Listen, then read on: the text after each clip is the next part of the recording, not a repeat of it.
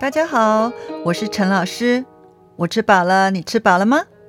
今天的内容适合华语程度中高级以上的学生。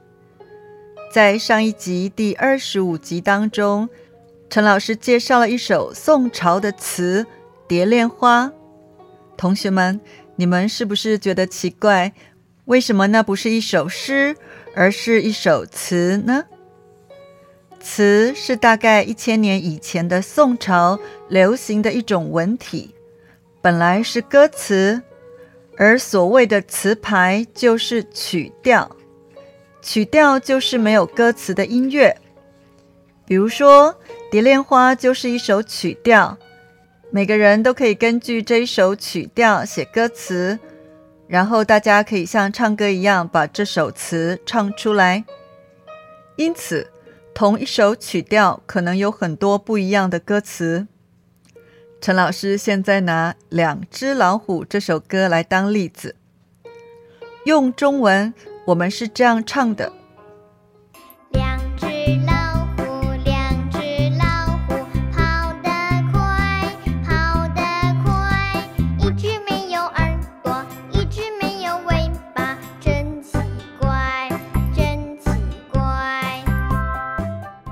而用法文，他们是这样唱的。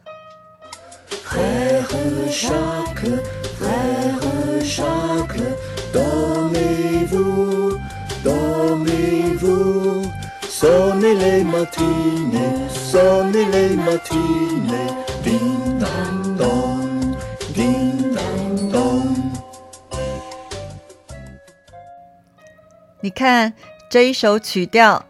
哒啦哒哒哒啦啦啦啦啦啦啦啦啦，是不是有不一样的歌词呢？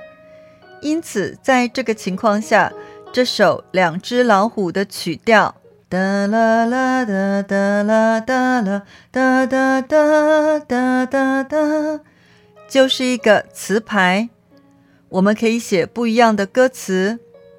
现在陈老师也来替这首曲调写新的歌词。来学中文，来学中文，在台湾，在台湾。今天要学生词，明天要学语法，真好玩，真好玩。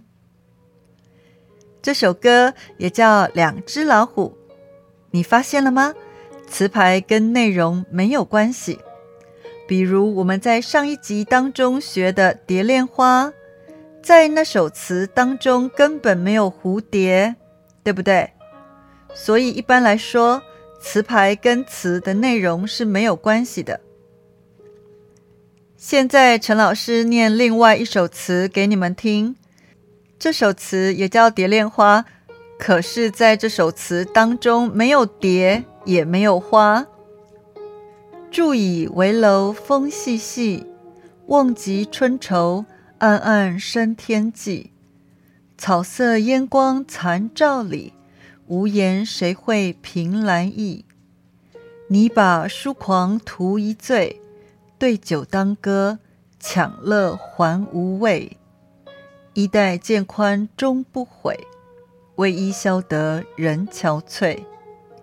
你看这首《蝶恋花》跟上一集的《蝶恋花》是不是完全不一样呢？词牌跟词的内容是不是没有关系呢？除了这两首以外，还有很多首《蝶恋花》。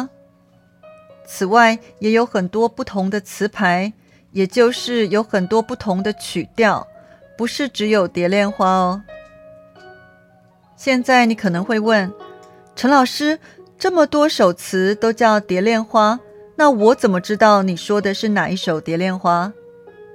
其实就是因为怕大家不知道，所以很多写词的作者在词牌的后面会把主题也写上去。比如说上一集当中的《蝶恋花》主题就是春景，而刚刚介绍的那首《蝶恋花》，作者没有写主题，因此。后来的人就把第一句“住以为楼风细细”当成主题，所以如果陈老师说今天我们要学《蝶恋花》，住以为楼风细细，你就知道我们今天要学的是哪一首词了。你可能也会问，陈老师，你能不能唱一首《蝶恋花》给我们听？可惜的是，因为宋朝离现在太久了，所以那些曲调都已经失传了，没有人知道了，只留下了那些歌词。因此，我们现在只能欣赏这些词，没办法欣赏当年的曲调了。